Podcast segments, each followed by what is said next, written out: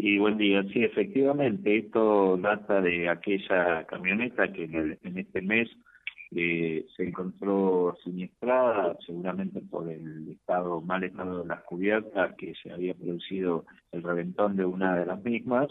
Y bueno, en la ruta 11, kilómetro 820, en sentido norte-sur, eh, se dirigió una camioneta que luego, conforme la investigación, este, habría eh, surgido desde, había, habría este, tenido como origen la ciudad de Formosa hasta la ciudad de Rosario, razón por la cual, y en una investigación que llevó a cabo el juzgado de cargo junto con la Fiscalía Federal de Reconquista y también la Procunar, eh, que es la Procuraduría de Narcocriminalidad, este, se pudo determinar quién sería el conductor y quién sería el remitente y el destinatario de ese transporte, que prima facie está calculado como transporte agravado de estupefacientes por la participación de tres o más personas.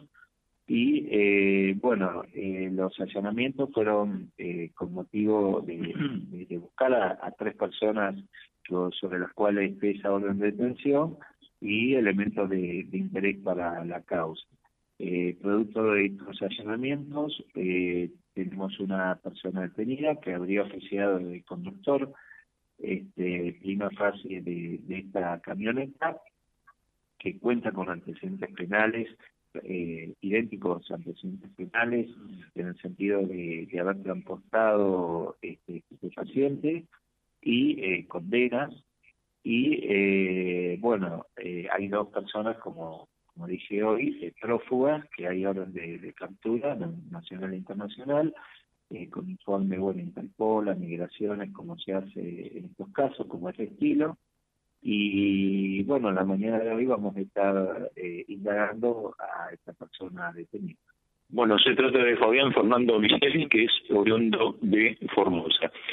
Eh, el otro detalle es que hay tres pedidos de detención, eh, de los cuales uno ya se hizo efectivo y restarían dos. Sí, sí, quedarían dos, eh, pero bueno, esperamos tener novedades pronto. Doctor, bueno, yo voy a ser reiterativo en este análisis.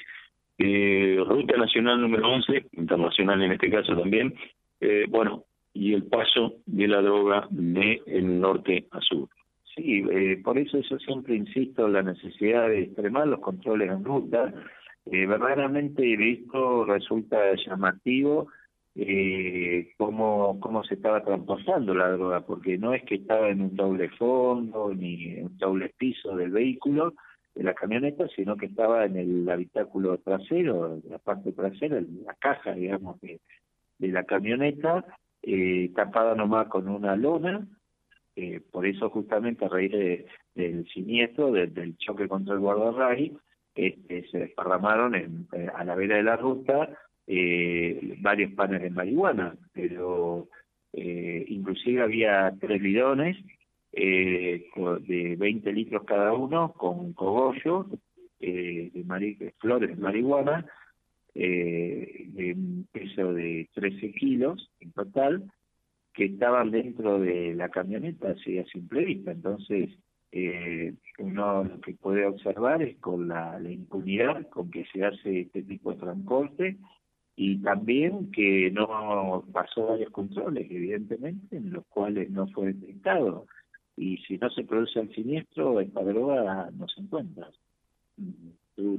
Doctor, le agradezco. ¿eh? Bueno, gracias a usted.